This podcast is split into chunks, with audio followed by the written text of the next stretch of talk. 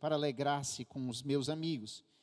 Vindo, porém, este teu filho, que desperdiçou os teus bens com meretrizes, tu mandaste matar para ele o novilho cevado. Então respondeu-lhe o pai: Meu filho, tu sempre estás comigo. Tu, o que é meu é teu, tudo que eu tenho é teu. Entretanto, ele precisa que nós nos alegremos, nos regozijemos, porque esse teu irmão estava morto e reviveu, estava perdido e foi achado. Amém? Glória a Deus. Vamos orar novamente. Feche seus olhos. Pai, em nome de Jesus, que o Espírito Santo fale conosco. Assim como Jesus falou naquele dia, que o Espírito, que é o mesmo, de ontem, hoje e sempre, fale conosco e traga a vida daquela palavra que foi dita naquele dia aos nossos corações. Que as palavras que eu vou dizer, o Espírito Santo pegue e torne ela como uma flecha no coração das pessoas e marque o coração delas. Só tu pode fazer isso, Espírito Santo. Então nós pedimos, nós te agradecemos, porque cremos que o Senhor irá encher o nosso coração de alegria. Amém, igreja? Amém, igreja? Rapaz, vocês estão cansados. Nem eu, viu? E foi batido, foi tudo aí final de semana. Não estou tão cansado como vocês, não. Glória a Deus, igreja. Ah, sim. Irmãos, a Bíblia fala, Jesus propõe uma parábola, e a palavra diz que tinha, a parábola diz que tinha dois filhos. Um moço e um mais velho. Pá, interessante. Tinha um moço e um mais velho, mas todos dois eram filhos.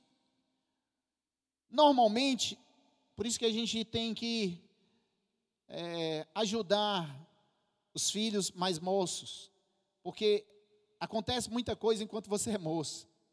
E o mais moço disse assim: Rapaz, eu eu estou querendo, eu vi ali um pessoal ganhar dinheiro, um pessoal, pessoal que meu irmão, ele cresceu aqui na agricultura, mas eu estou querendo mudar de ramo. O pai trabalha com cortando a carne, o outro é dono de oficina, e o outro diz, não, mas eu quero nada disso, não, agora eu quero ser YouTube. Quero ser youtuber. Quero ser diferente. A outra mãe lava louça, ajuda, a mãe disse: Não, eu quero ser modelo. E o filho disse assim: Eu não quero mais seguir os passos do meu pai. Eu não quero, eu, eu quero uma coisa diferente. E ele, como ele é filho, ele tem direito a uma herança. E ele pede ao pai a parte que lhe cabe. A herança é uma coisa muito interessante, irmãos.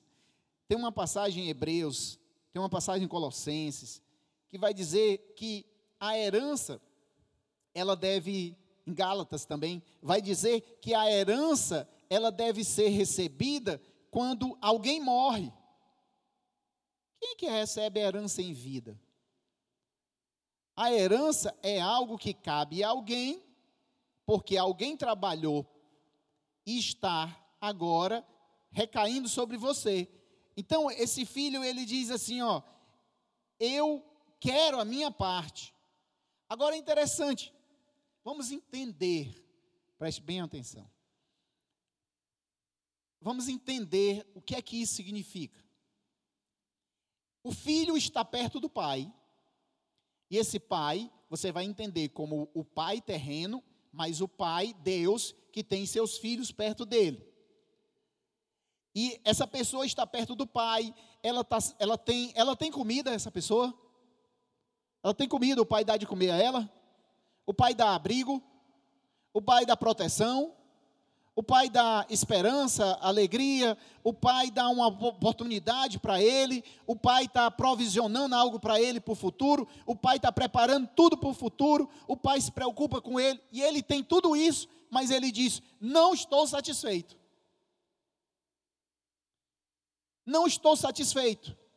E isso, e eu quero que você entenda, porque a parábola diz que ele tinha dois filhos, não era um bastardo e um filho, os dois eram filhos. Porque quando nós olhamos, às vezes parece que alguém não é filho e trata o pai dessa maneira, mas não, os dois eram filhos.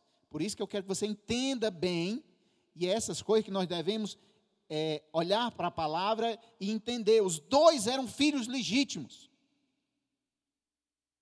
Um estava muito próximo, estava lá com o pai todo, o tempo todo. O mais novo começou também e ele disse: Eu tenho tudo isso, mas eu não estou satisfeito. Vocês conhecem pessoas assim? Vocês conhecem? Pessoas que têm provisão, têm cuidado, têm amizades, têm a família, têm um trabalho, tem tudo, e ele diz: Eu estou insatisfeito. Ah, está me faltando algo. E o que é? Eu não sei, mas está me faltando algo. E aí ele diz: Olha, ele pede a parte da herança. Ele pede a herança dele e recebe a herança dele. Só que quando ele recebe a herança, a primeira coisa que ele faz é se afastar de quem? Ele se afastou de quem, igreja? Do pai. Tem pessoas que estão correndo e eles se aproximam de, do pai, eles, eles, eles, eles clamam ao pai, eles estão perto do pai, quando arranjam seus empregos, eles arranjam algo, a herança que Deus disse que daria a eles na, na terra. Aí, em vez de eles se aproximarem do pai, eles se afastam do pai. Eles vão para longe do pai. Então, a primeira coisa que esse filho fez foi o seguinte: o mais moço, o mais moço, disse ao pai: Dá-me a minha parte. O, o, o, pai poderia ter dito assim: Que parte? O que é que você fez? O que eu tenho é meu, e eu divido da maneira que eu quiser. Mas ele diz: Dá-me a minha parte que me cabe. Ele se sente filho, ele se sente que tem uma herança. Então, esse cara, ele não tem um problema de identidade. Ele sabe que ele é filho mas ele sabe que ele é filho para algumas coisas. Amém? Para receber as coisas do Pai, para ter direito a algumas coisas do Pai, para receber benefícios, bênçãos, para ser acolhido, para ter tudo isso. Mas a outra parte de filho, ele não quer cumprir, ele não quer a responsabilidade de filho, ele não quer estar do lado do pai, ele não quer viver o sonho do pai ele não quer estar com o pai. Ah, não, escorra do meu pai. Dá-me a minha parte. E o pai, aqui o texto é porque é rápido. Mas na verdade, isso aí, nenhum filho chega e, ei pai, divide aí os bens comigo, a minha parte. Toma, meu filho. Não foi assim. É um dia, dois dias, três dias, cinco dias, dez dias, um ano, outro ano e tudo. Aí tem uma hora que o pai diz assim: os pais entendem, os pais e as mães, né? Tem hora que a gente diz assim para o filho: você sabe que o filho vai fazer um negócio errado, mas você não aguenta mais. Pai, me dá isso aqui que eu quero comprar aquele. Toma. Acontece assim com vocês? Já aconteceu? Toma. E o pai, ele vai dizer assim, ó, vamos ver o que vai acontecer, porque eu não consigo mais. Se eu não der, ele vai sem a parte da herança. Mas o coração dele já estava inclinado a sair. O coração dele já estava inclinado a sair de perto do pai. E ele divide para depois não dizer que o problema foi ele que não deu a parte dele, e ele se deu mal porque o pai não deu a herança dele. Então o pai faz exatamente isso. Toma, meu filho. Repartiu. Olha lá, versículo 13 diz assim: Passando não muitos dias, não foi muito tempo, ele não estava preparado. Irmãos, olha, entenda uma coisa sobre herança. Herança. Tem uma herança espiritual, tem uma herança física, tem uma herança material. Se você não estiver preparado para receber a herança, você vai jogar ela fora. Amém? Ó, oh, tá aqui, isso aqui é para ti. Mas eu não sei nada sobre isso aqui. Eu não entendo nada disso aqui. Essa daqui é a tua herança. A herança Deus dá no tempo certo. Tem pessoas que querem o seu ministério no tempo errado. Ministério é herança de Deus, ela tem que vir no tempo certo. Tem pessoas que querem a herança, aquilo que, que Deus dá de forma material, uma bênção, no tempo errado. Se elas receberem, vão quebrar, vão papocar aí com tudo, vão para o mundo, não vão aguentar o peso da bênção, o peso da herança. Amém, igreja? Olha lá. Passado não muitos dias, o filho mais moço ajuntou tudo. O que era seu, olha lá, de quem era? Dele. Ele diz, era dele mesmo, porque ele tem uma herança. Ele se sente filho, ele quer a parte dele, ele juntou tudo, não deixou nada. Ele poderia ter dito assim: pai, eu tenho direito aí a 200 cabeças de gado, tantos isso, eu vou eu vou tentar algo, mas eu vou deixar 50 contigo.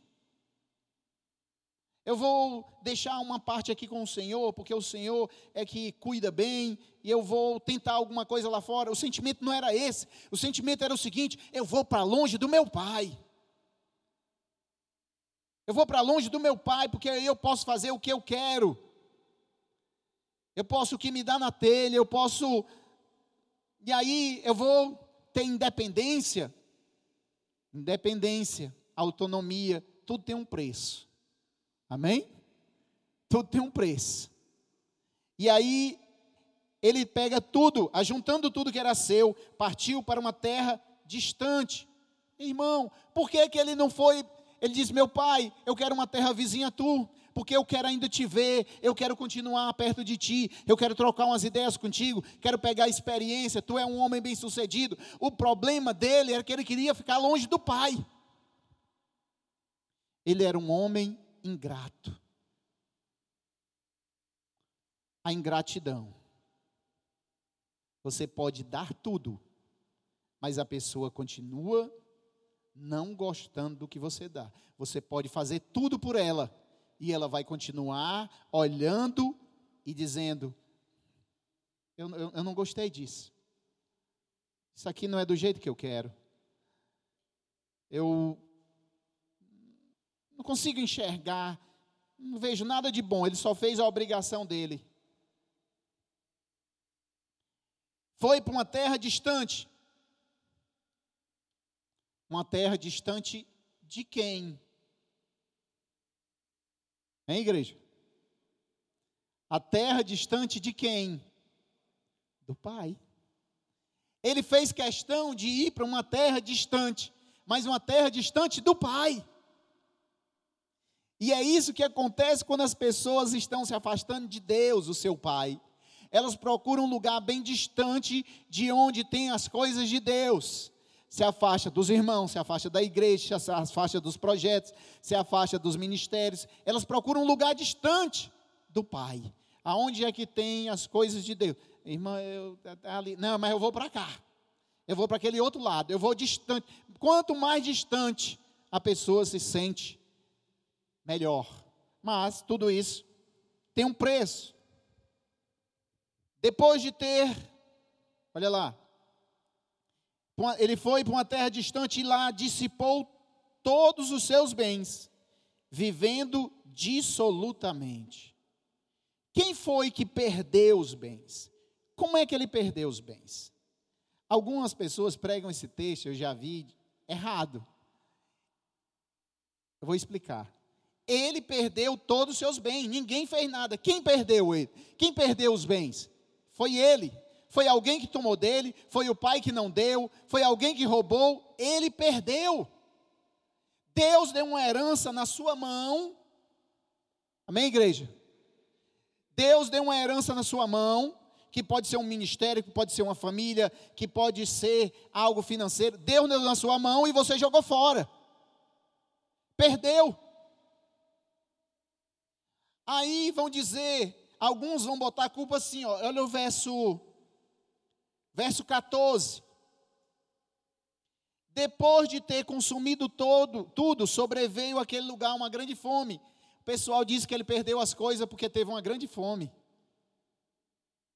Não foi isso. Ele perdeu antes da grande fome. Amém? Ele perdeu antes. Ele perdeu quando estava tudo normal. Ele não perdeu. Pastor, é porque eu recebi aquilo e foi na crise. Você perdeu antes da crise. Ah, pastor, aquela família que eu tenho, é, eu, eu perdi naquele momento que houve aquele problema. Não, você já perdeu antes daquilo. Agora, a culpa é melhor você culpar alguma coisa. Foi a grande fome, foi a crise, foi a pandemia, foi o fulano, foi a doença dele, foi o outro, foi aquele outro. Nós não, a gente já está nesse processo. Ele perdeu tudo quando ele decidiu se afastar de perto do Pai. Amém, igreja? O coração dele começou a dizer: Ó, eu, eu preciso preencher a minha alma, eu preciso pular de paraquedas, eu preciso subir o Everest, eu preciso fazer alguma coisa, porque tem algo dentro de mim que não é preenchido. E ele tinha tudo, mas ao mesmo tempo não tinha nada, porque ele não conseguia enxergar não conseguia preencher a vida dele porque ele era um, um ingrato. Ele não tinha gratidão por aquilo que Deus deu a ele. Certamente essa pessoa, ele olhou para os outros. Teve uma época, irmão, em Israel, que a Bíblia diz: Deus não constituiu reis, Deus constituiu juízes. E aí o povo de Israel olhou para os outros, para os outros povos ao seu lado e viu os reis. E ele disse: Nós queremos um rei. Nós queremos um rei. Nós queremos um rei. Aí o Senhor, estão me aperreando muito. Eu vou dar um rei segundo o que eles querem. Aí o Senhor deu Saul para eles. Amém? Eles precisam de um rei. É o rei que eles querem. Agora depois o Senhor diz: Eu vou dar um rei segundo o meu coração. Aí ele dá Davi. Nós, às vezes, pedimos algo a Deus, nós pedimos tanto, nós enchemos, pressionamos tanto. E aí, esse, esse homem, ele sai, perde tudo, ele vai para um lugar distante, e ali, agora, depois, acontece uma grande fome, e aí ele começa a passar por necessidade. Perceba que ele perdeu tudo antes da grande fome, agora começa essa grande crise, mas ele já está. Irmãos, vou dizer algo para você. Impressionante. Mas nessa crise, nessa pandemia, os ricos ficaram mais ricos. Os ricos continuam mais ricos. Ah, o fulano que era rico, quebrou, me mostre um Fulano que já vinha mal, que já vinha assim, que já vinha não sei o quê, aconteceu um problema e ele entrou junto. Tem uma revista chamada Fortune que fala sobre as maiores fortunas. Surgiu na pandemia surgiu 600 novos bilionários no mundo. Como é que pode? Em plena crise, 600 bilionários no mundo. A mais. Gente ganhou muito e outros perderam demais. Então nós, esse homem, ele não perde durante esse período de fome, ele já tinha perdido antes. Ele já tinha se afastado das coisas de, do pai, ele já tinha perdido o senso de responsabilidade, ele queria se aventurar com coisas que não preenchia a vida dele. Versículo número 15. 14, né? Depois de ter consumido tudo, sobreveio ao país uma grande fome e ele começou a passar necessidade. Aí começou a passar necessidade. Aí as coisas apertaram para ele. Necessidade, necessidade, necessidade. Aí ele não. Porque se ele tivesse passando por necessidade, no período em que ele tinha dinheiro, ele teria emprestado dinheiro e teria ficado rico. Mas ele pegou, a, a fome veio no período que ele não tinha mais nada. Então ele ficou com mais dificuldade ainda, e ele chegou a passar necessidade. Então ele foi e se agregou a um dos cidadãos da terra, e este homem mandou ele para os campos, e agora o emprego dele é guardar porcos. Preste bem atenção. Filho do Pai, filho de Deus, pelas decisões que a gente toma na vida, um dia a gente pode estar agarrado com os porcos guardando porco, se melando com o porco. E a gente não percebe como foi que isso aconteceu? Não muitos dias. Depois de alguns dias, as decisões que a gente começa a tomar errado, tomar errado, quando menos percebe, você está no meio de uma pocilca, está tudo sujo, o ambiente é ruim, fede, o ambiente não é um ambiente para um filho de Deus, é um ambiente para pessoas da mais alta sujeira no mundo.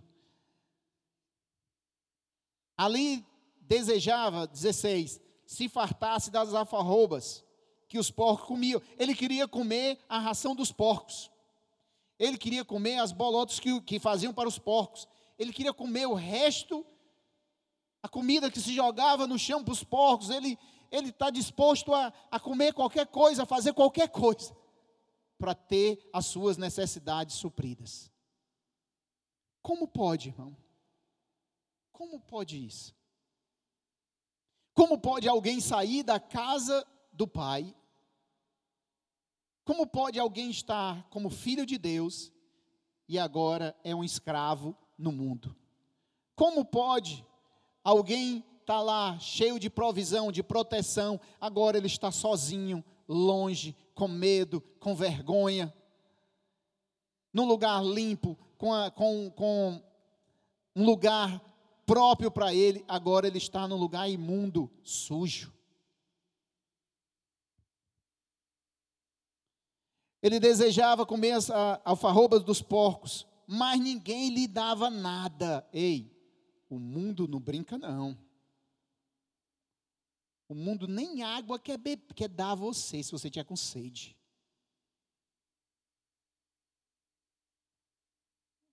Olha a proposta de Satanás para Jesus.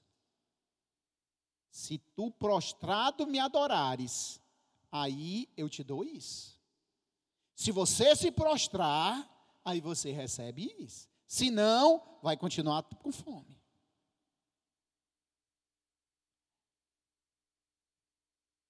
Ele não dá chance, ele tem fome, ele tem necessidade, mas ninguém lhe dava nada. Aí, irmãos, acontece algo.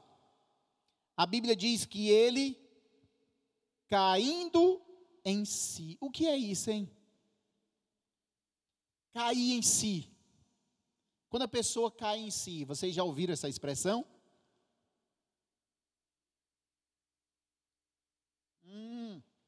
Rapaz, aquele menino estava doidinho. Depois ele caiu em si e aí ficou melhor. Agora ele está entendendo as coisas. Ah, aquela mulher, ela estava querendo deixar o marido, é a maior confusão do mundo. Caiu em si. Caiu a ficha. Ela, pronto, voltou para o lugar, está ajustando as coisas. Caindo em si. O que é que significa isso? Arrependimento.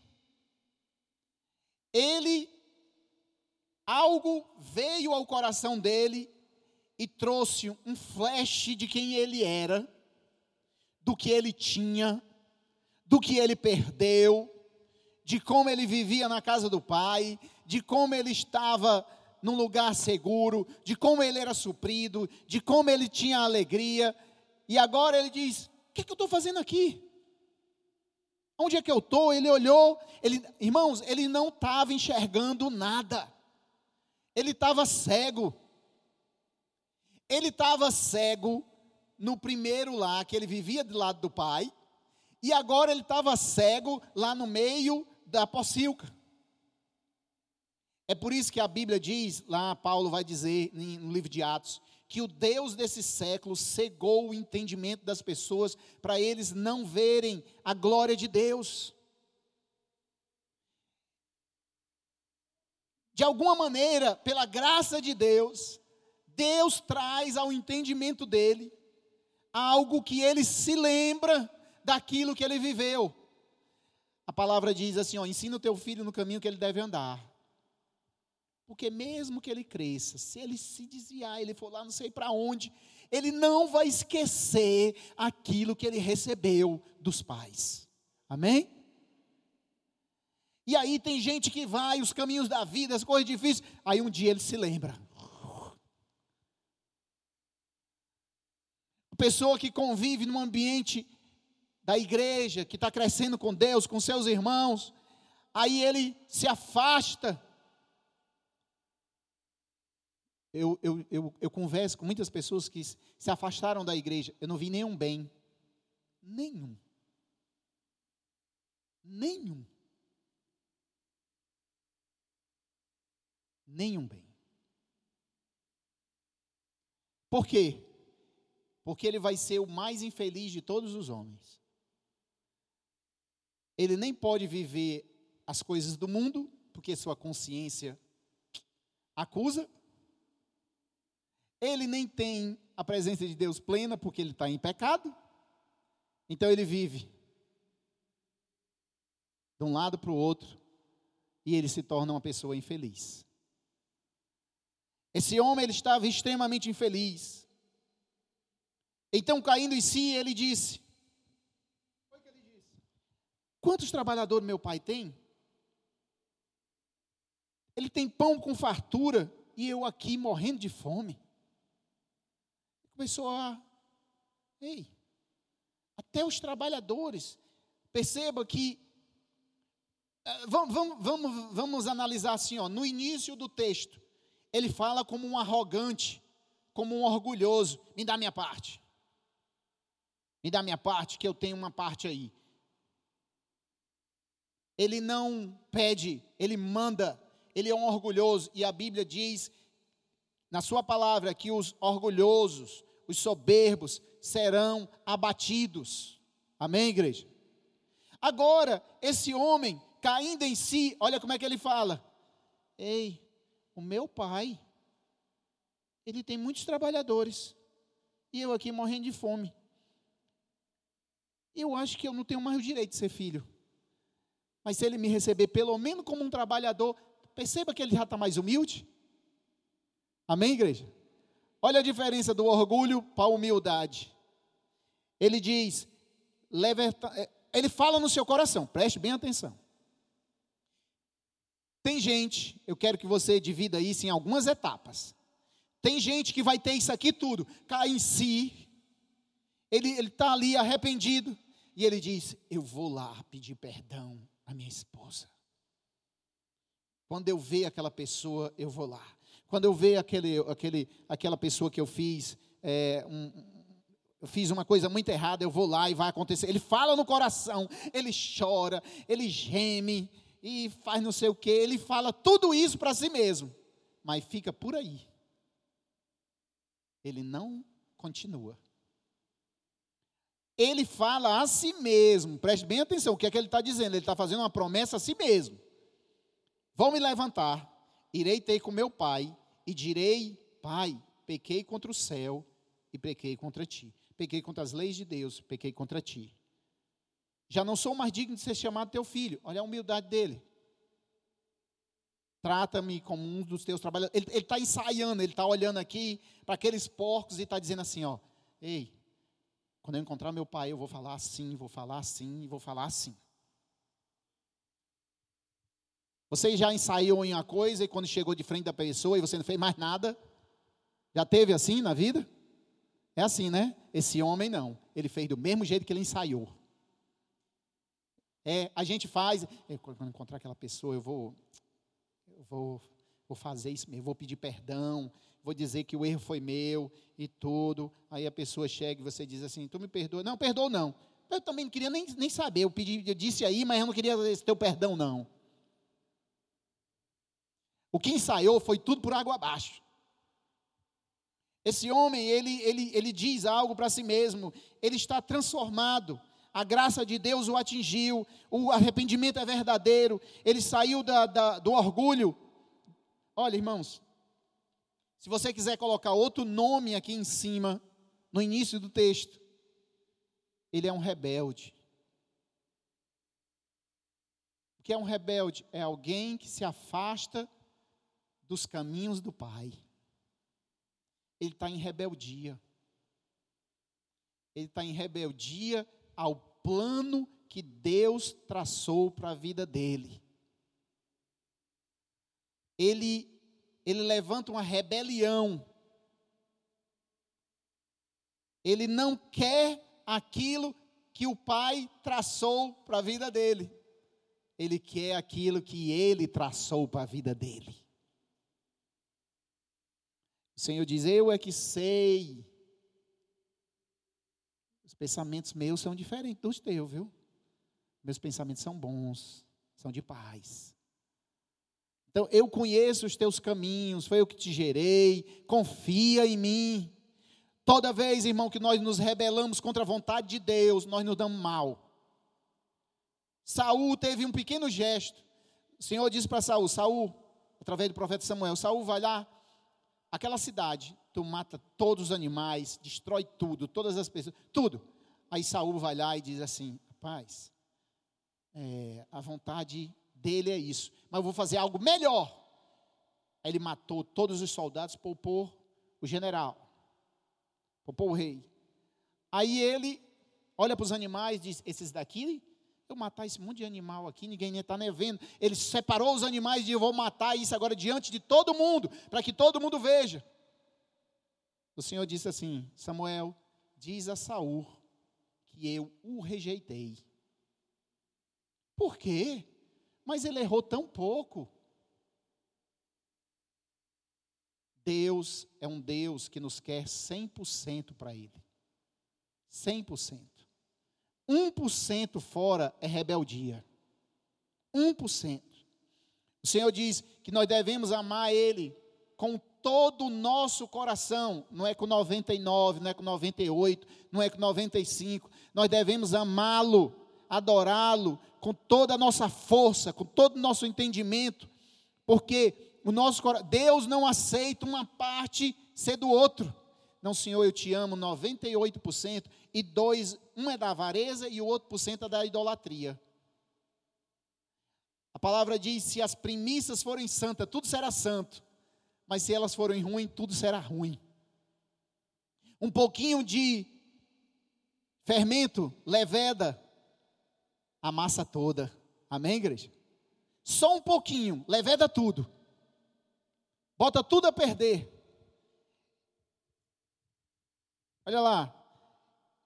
Não sou digno, versículo 19, de ser chamado teu filho. Trata como um dos trabalhadores. E aí ele foi, ó. Ele pensa e agora ele se levanta, levantando-se, que é uma ação, que é o que eu chamo disso. É uma fé que coloca as coisas em ação. Ele coloca a fé dele em ação. Eu, rapaz, eu estou pensando, Deus me deu uma palavra, me deu uma bênção, me ajudaram para me abrir um negócio. Eu estou pensando em abrir um negócio, mas eu estou só pensando, eu nunca vou fazer. Ele se levanta e vai fazer aquilo que Deus propôs no coração dele. Eu, é por isso que eu honro as pessoas que se batizaram. Tem gente que diz assim: Eu quero me batizar. Eu estou com vontade de me batizar. Eu vou me batizar um dia. Um dia eu vou me batizar. Você se batizou? Não. Mas um dia vai dar certo. Um dia vai dar certo. Eu quero pedir perdão a uma pessoa. No dia que eu tiver oportunidade. No dia que eu tiver oportunidade. No dia, ah, um dia eu peço. Um dia eu peço. Um dia vai dar certo. Um dia vai dar certo. Você pensa, mas você não age. Pastor, eu quero servir um ministério, eu quero mergulhar no ministério. Então mergulhe. Entre. Eu quero servir em tal projeto, eu quero participar de tal, tal assunto para o reino de Deus, eu quero estar tá, tá naquilo, eu quero. Você só pensa, mas você não faz. A característica desse homem é que ele teve um arrependimento verdadeiro. Ontem, os dias foram muito, muito animados, né? A gente teve o batismo, depois teve um outro evento aqui na igreja, e conversando com a irmã, e tem uma coisa que chamou nossa atenção, e ela dizendo assim: Pastor, tem uma coisa que me marcou quando eu fiz um curso com o Cote. É que foi o Cote e depois o Luiz Hermínio, ele dizendo, ela dizendo que as pessoas perguntando: "Como é que você sabe qual é a vontade de Deus?" Aí a gente responde: "É porque a vontade de Deus é boa, perfeita e agradável." Não é assim que está escrito? Transformar pela renovação da vossa mente para conhecer qual é a boa, perfeita e agradável vontade de Deus. E qual é a vontade de Deus? Qual é a vontade de Deus? Aí ele disse assim: a vontade de Deus é aquilo que você não quer fazer. Amém? É só isso. A vontade de Deus é exatamente aquilo que você não quer fazer. E você se dobra, você se esperneia, você luta para não fazer a vontade de Deus. E ela disse: Eu aprendi isso porque eu não queria fazer aquilo que Deus tinha me mandado a fazer. Eu queria fazer o que eu queria fazer. E eu vinha lutando há muito tempo querendo fazer a minha vontade. E eu percebi que a vontade de Deus era aquilo que me doía. Isso tem que tem que você se humilhar mesmo. A vontade de Deus é que esse filho estivesse de lado do pai. Mas a vontade dele era estar longe do pai. Aí agora ele tem que se arrepender, ele tem que se humilhar, ele tem que se dobrar, ele tem que perder todo o medo, toda a vergonha, ele tem que ir lá ao encontro do pai, e, ele, e o pai poderia dizer assim: O que é que está fazendo aqui, rapaz? Eu não te dei o que tu, tu tinha? Ele não tem medo mais, ele está disposto a pagar o preço, a arriscar e dizer: Eu quero ter um encontro com meu pai novamente. Aleluia. Eu quero porque não tem vida longe do Pai. Esse homem está com a mente transformada. A vontade do Pai é a vontade que dói na nossa carne, porque a carne luta contra o espírito e o espírito luta contra a carne. Você não está querendo servir naquele ministério, né? Quero não, eu não gosto e não sei o quê. Ah, cuidado. Pode ser exatamente a vontade do Pai. Ah, eu não quero, eu não quero. Esse negócio de estar de tá submetendo, ah, isso eu não gosto. Ah, pode ser exatamente a vontade do Pai sobre a sua vida. Ah, eu tenho que me calar me calar. Ah, eu estando certo. É exatamente a vontade do Pai para a tua vida. Amém? E dói quando a gente quer algo, a gente que eu diga, a nossa natureza, que quer tomar força sobre o Espírito Santo. Não se engane, há uma luta. A Bíblia diz lá, em Gálatas, capítulo 5, que existe uma luta. O corpo, a carne luta contra o espírito e o espírito luta contra a carne. Eles ficam lutando. A nossa vontade, a vontade carnal e o espírito. Não, não é assim. Aí Deus diz: é assim. E a carne chega, se treme dá até doença, fica nervoso. Ai, a carne estribuchando, meu amigo. Não é demônio, não é nada, é a carne. É como diz o, é o jabá. A carne, a carne, a carne. É a vontade carnal, é a natureza caída, lutando, esperneando. Pastor, você gosta, o que o senhor prefere? Lutar contra alguém que é carnal ou contra um endemoniado? Eu prefiro o endemoniado, porque a gente expulsa, é mais rápido. Muito mais rápido. Jesus chegou lá para o endemoniado, sai, demônio, pronto. O homem saiu bonzinho. Aí o carnal, ele cai no chão, ele faz tudo, você expulsa, não sai nada. Aí ele pisca o olho. Cadê? Já saiu? Ah, tá bonzinho. Aí vem de novo, aí ele cai de novo. Né? Vai para lá, rapaz. É a carne, ele, ele faz aquilo para aparecer, para algo. É a carne, é muito difícil, irmão. Tem que ver uma transformação, o espírito lutando mesmo contra a carne. Amém? E infelizmente, ou felizmente, nós ainda estamos aqui nessa carne. Por isso que o Senhor diz: o espírito está pronto, mas a carne é fraca. Não confie na carne. Pastor, é porque o Senhor sabe, eu sou santo. Mas eu vou deixar aquela irmã e vou fazer não sei o quê, e eu só sabe que não pode acontecer. Pode nada, né? Carne é carne. Quando o Satanás fala com Jó e diz carne por carne, quando começar a sofrer, ele vai te amaldiçoar. Satanás conhece bem a carne. Ele conhece bem as estratégias da carne.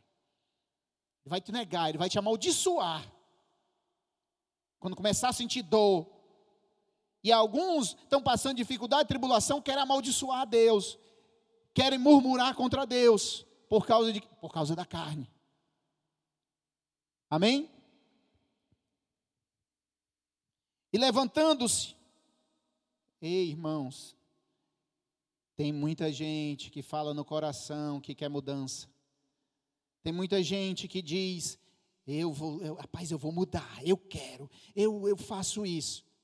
Mas não se levanta, fica sentado, não muda, não toma uma atitude. Tem um amigo, amigo que eu digo um conhecido, que eu gosto muito de citar, porque eu conheci pessoalmente, Paulo Vieira, e ele diz assim: tem poder quem age. Tem poder quem age. Mas tem mais poder quem age certo. E tem mais poder ainda quem age, quem age, age certo e no tempo certo. Amém? Aí a gente, esse homem, ele agiu, se levantou. Qual é o tempo? Eu estou querendo, mas eu vou esperar. Eu vou esperar coração dele ia começar a esfriar, ia esfriar, e aí ele ia se acostumar com os porcos, e aí ele já ia se situar com aquele lugar, e ele diz: Rapaz, olha aqui esses, essas comidinhas de porco não é tão ruim, tem gente que come ração de cachorro e não acha tão ruim. Sei que negócio é esse. Ah, um biscoito de cachorro é bom, muito bom, se acostuma. E ele começou, ele disse: Não, isso aqui não é para mim, não. Eu já provei de muita coisa boa, eu sou filho. Glória a Deus. Eu sou filho, eu não nasci para isso, não. Eu não, não, não fui chamado para isso. Caiu em si. Ele foi, levantando-se, foi para o seu pai e vinha ainda ele longe, quando seu pai o avistou. Nosso Pai nos vê de longe, o Pai dele, o nosso Deus, o nosso Pai, vê quando você começou a ter a primeira atitude de ir em direção a Ele. Quando você estava sentado lá, quando você chorou, quando você se arrependeu, Ele já te viu, Ele te avistou de longe, de muito longe.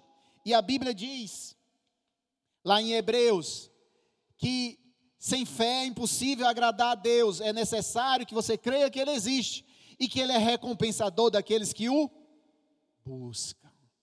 E Ele vai buscar o Pai. Ele vai ao encontro do Pai. Vamos ver se ele vai ser recompensado. Olha lá, avistando de longe, compadeceu-se dele. Irmão, por isso que nós temos que conhecer nosso Deus. Nós temos que conhecer nosso Deus. Porque o inimigo, nesse momento, vai dizer: Mas tu vai lá, tu vai levar uma, vai ser sermão até umas horas, e vai, vai jogar tudo na tua cara, e vai ser isso, vai tudo. Aí o que que acontece? Ele se compadece. O nosso Pai, o nosso Deus é um Deus de compaixão. Amém, igreja? O nosso Deus é um Deus que tem compaixão por nós. É um Deus que olha para nós e Ele, mesmo nós errando, o Senhor conhece a nossa natureza e Ele se compadece. Compadecendo dele, correu e o abraçou e o beijou, todo sujo. Amém, igreja? E o filho disse: Ah, o filho, olha, olha o filho. Abraçado, beijado. Eu, eu já preguei uma vez sobre isso. Deus quer curar. Você é um ser tripartido. Deus é um Deus triuno. Deus Pai, Deus Filho e Espírito Santo. As manifestações de Deus, nós vemos um Deus como Espírito, um Deus que veio em carne um Deus que é muito almático, que se emociona isso. E nós temos a natureza de Deus em nós. Nós temos um corpo, uma alma e um espírito. Amém? Então, Deus quer sarar o teu corpo, a tua alma e nos dar um espírito novo. Então, esse homem, ele fisicamente ele está todo sujo no meio dos porcos, com feridas, com isso, com aquilo. O lugar não era bom, talvez cheio de infecções ali. O espírito dele está longe do Pai, de Deus. Aí o Senhor diz: Mas a alma dele tem que ser curada também. Amém? Como é que se cura a alma? Tem que botar para fora confessai vossos pecados a Deus e sereis perdoados. Confessai vossos pecados uns aos outros e sereis curados e sarados. Amém? Então esse homem, ele precisa falar. Ele precisa botar para fora aquilo que está correndo na alma dele. E aí ele fala do jeito que ele planejou, porque quem inspirou ele naquele dia foi o Espírito Santo. Amém, igreja? Ele não deixa o medo, a vergonha, ele diz: Eu vou fazer tudo que tem que fazer. A gente tem falado sobre adoração extravagante. Aquela mulher, ela pegou, é, eu poderia derramar duas gotinhas aqui de puro nardo. Ela joga, quebra o vidro de perfume, para não dar mais certo, nem juntar, ela derrama tudo. É extravagante. Esse homem, ele agora, ele diz: Ei, peraí. O pai diz: Ei, eu já te abracei, eu te beijei, eu tenho compaixão de ti. Pai, espera um pouco. Eu preciso falar algo que está entalado aqui no meu peito. Aleluia. Eu preciso botar para fora. E aí, às vezes, nós ouvimos uns perdões meia boca. Desculpa aí. Desculpa. Foi mal. Foi, foi mal, viu? Foi mal. Foi mal, viu? O cara maltrata, fala ruim, fala alto, grita e quando diz: Desculpa aí, desculpa aí. O que é? Desculpa aí.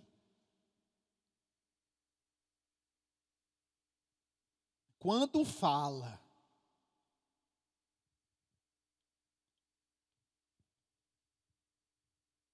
o filho disse: Pai, olha para mim, pequei contra o céu, pequei diante de ti, já não sou digno de ser chamado de teu filho.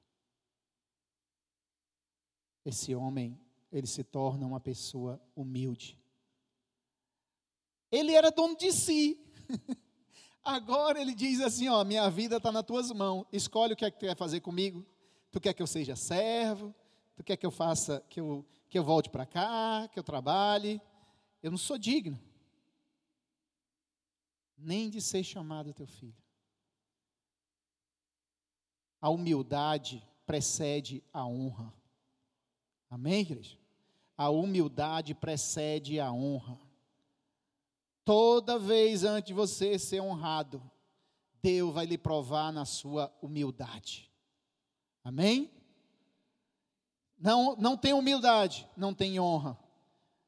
Se não tem humildade e você tentar a honra, você usurpou a honra, você é absalão. Toma as coisas, depois vai ser desonrado. Mas aquele que é humilde, Davi disse: Não, pode ficar com o reinado, Absalão. Tá bom, não vou lutar por isso, não. Isso é de Deus, ele dá a quem quer. O reinado volta para as mãos de Davi. Amém? O pai, porém, disse aos seus servos: Trazei depressa a melhor roupa, vestiu-lhe, coloca o anel no dedo dele e sandália nos seus pés. E aí a gente vai falar sobre a restauração, mas não quero me prender porque todo mundo entende bem isso. A roupa significa uma santidade. Ele traz roupas limpas, as roupas dele estavam sujas, ele foi para o mundo, ele viu muita coisa errada, ele passou muito tempo na sujeira. Aí o Senhor diz: Olha, eu quero purificar a tua vida, eu vou te dar roupas novas, limpas. Amém? vestiu. Tem uma coisa legal nessa, nessa passagem, que ele diz assim, ó, ele diz para os servos, quem é que coloca a roupa nele? Os servos. A gente não quer fazer isso. A gente não quer ajudar no processo de santificação de alguém que já foi lá no poço. A gente se afasta. Para os servos, quem deu a ordem? O pai. O pai disse, mas é vocês que trazem as vestes para ele. Coloque. Trazei a melhor roupa. Melhor. Vestiu depressa. Ei, vai ficar disciplinado seis meses. Um ano eu vou pensar.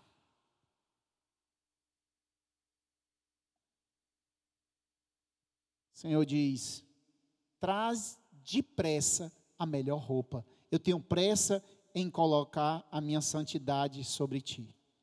Amém? Eu tenho pressa. Vestiu e colocar um anel no dedo. Tu disse que não é meu filho? Pois eu vou te dar uma marca de autoridade, que aonde te verem, vão ver que tu é meu filho. Ele, ele reforça a autoridade dele de novo, porque ele não tem mais autoridade para nada. Ele nem se considera mais agora filho que é que o Senhor está fazendo? Restaurando a identidade dele, chamando ele de filho e dando um anel para que as pessoas reconheçam ele.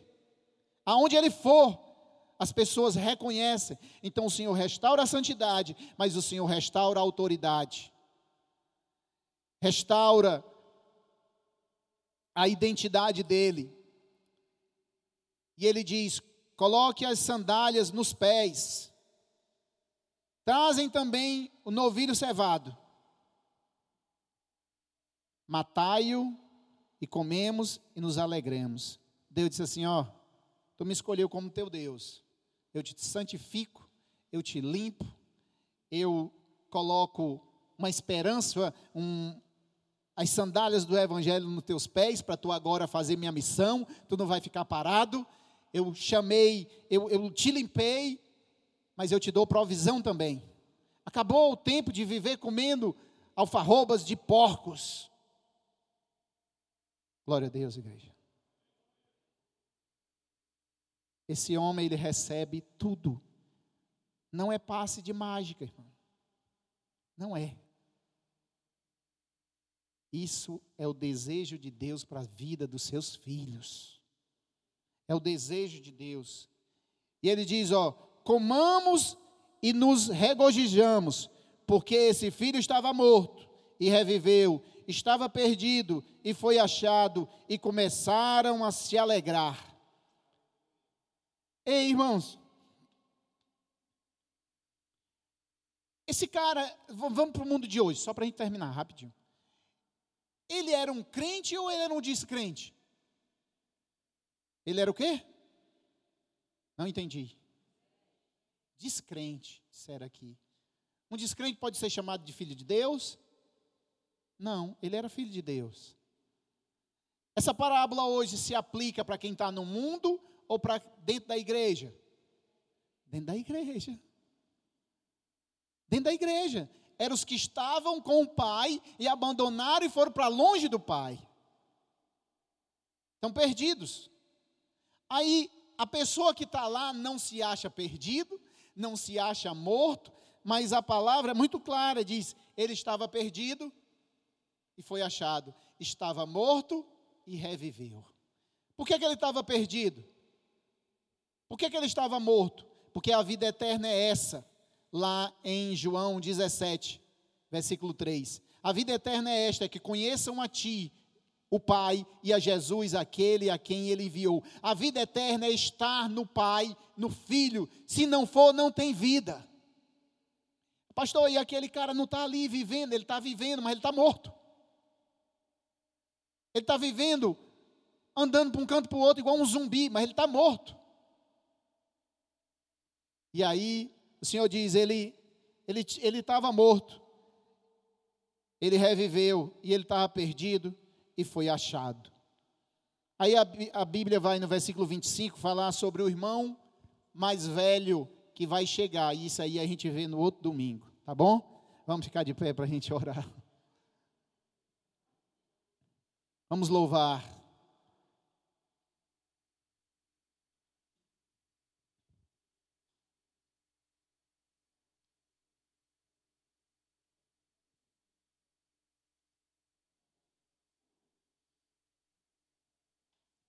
Vamos orar. O que é que Deus tem te pedido que você tem relutado? O que é que Deus tem pedido?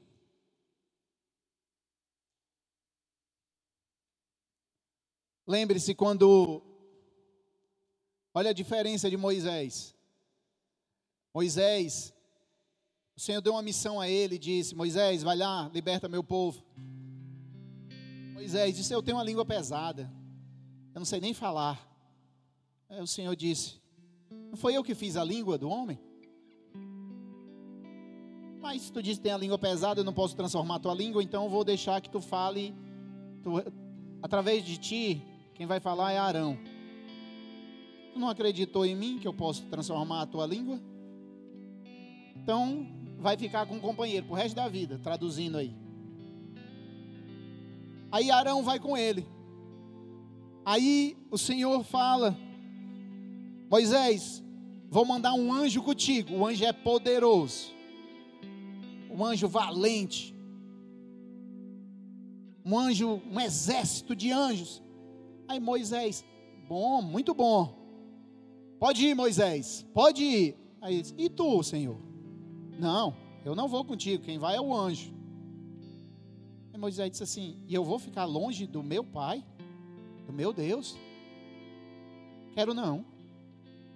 Se a tua presença não for comigo, eu não saio daqui. Um se afasta da presença do pai e o outro diz: Tu pode me dar poder, tu pode me dar fama, tu pode me dar recursos, mas se tu não estiver comigo, eu não quero.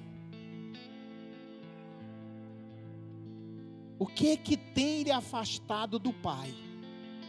O que que lhe afastou da presença do Pai? Um dia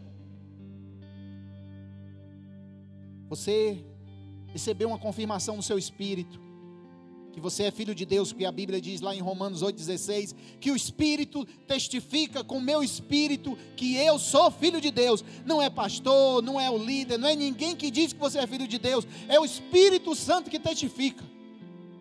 Ninguém arranca isso. O Espírito Santo testificou no seu espírito que você é filho e filha de Deus mas, mas você fez isso. O Espírito Santo continua testificando que eu sou filho de Deus. Ninguém arranca, irmão. Podem rasgar seu corpo, pode fazer tudo, mas o Espírito Santo testificou no seu espírito que você é filho de Deus. Esse homem, ele quis a herança antes do tempo. Herança a gente espera. A herança a gente não briga para ter. A herança a gente não mete a mão antes do tempo. Você tem chamado, feche seus olhos. Você tem chamado. Você tem um chamado. Deus te deu um ministério. Se você acha que o seu ministério é porque você é bom, porque você fez isso, você vai brigar por ele. Você vai querer tomar ele. Mas se você acredita que isso veio porque foi Deus que lhe deu e é uma herança de Deus, você vai aceitar o tempo de Deus. Se você acredita que a sua família é uma herança de Deus, você diz: O meu Deus me deu, Ele vai tomar de conta da minha família, porque foi Ele que me deu. E aquilo que tem, que eu tenho lutado em não fazer, é exatamente aquilo que Deus quer que você faça. Exatamente aquilo que Deus quer que você faça. Oh Pai, faz conosco assim como tu fez com aquele homem que caindo em si, oh aleluia, caindo em si, entendeu o que ele tinha perdido. Ele tinha perdido a comunhão, ele tinha perdido a provisão. Tempos difíceis, mas debaixo das asas do Pai, debaixo da proteção do Pai, são como oásis. O caminho do deserto vira um manancial. Oh, aleluia. As crises nós passaremos, porque esse homem perdeu tudo, foi antes da crise.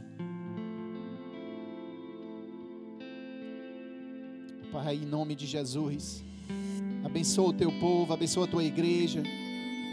Queremos, Senhor, nos arrepender, e nós sabemos que podemos correr diante, pra, diante de Ti, e teus braços estão abertos, dizendo: Vem, meu filho, meu filho amado, vem, vem, eu vou te abraçar, vou te dar vestes limpas, vou te santificar, vou colocar a sandália nos teus pés para fazer a minha obra, pregar o meu evangelho, vou te dar provisão, não vai faltar no, nada na tua casa, na tua mesa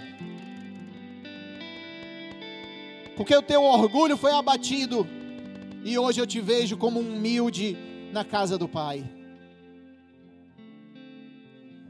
Se alegrem, se alegrem, porque o Pai te encontrou de volta, o Pai nos encontra de volta. Enquanto vamos estar louvando, eu quero que você fale ao Pai aquilo que vem queimando no seu coração. Assim como aquele homem, quando encontrou o pai dele, ele disse: Pai, pequei contra ti. Pequei. Pequei contra o céu, contra a lei de Deus. Não sou digno, mas a tua bondade, Senhor, me recebe. Eu creio que o Senhor nos recebe. Em nome de Jesus. Vamos louvar o Senhor.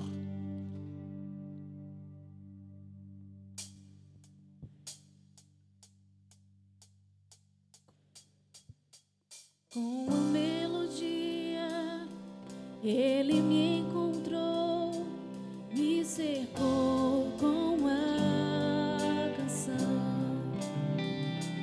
que me libertou dos meus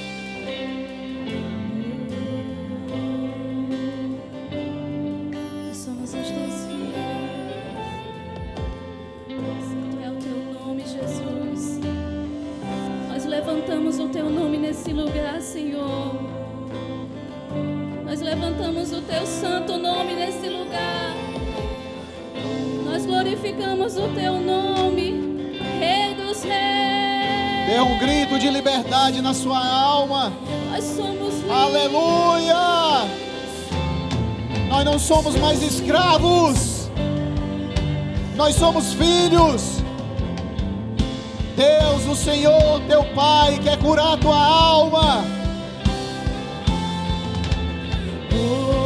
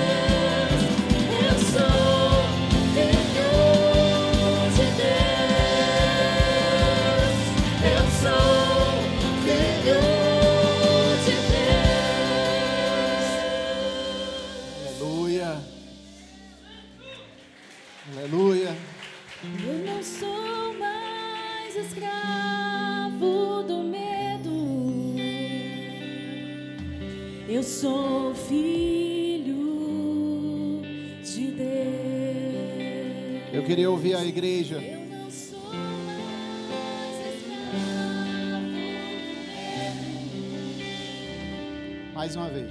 Eu sou filho de Deus. Eu não sou mais escravo do medo. Eu sou filho de Deus. Glória a Deus e aleluia. Levante suas mãos assim, por favor. Que o amor do nosso Deus e nosso Pai, a graça do Senhor Jesus, o poder e a consolação do Espírito Santo esteja sobre a tua vida. Que você tenha uma semana abençoadíssima na presença do nosso Deus e nosso Pai. Deus te abençoe em nome de Jesus.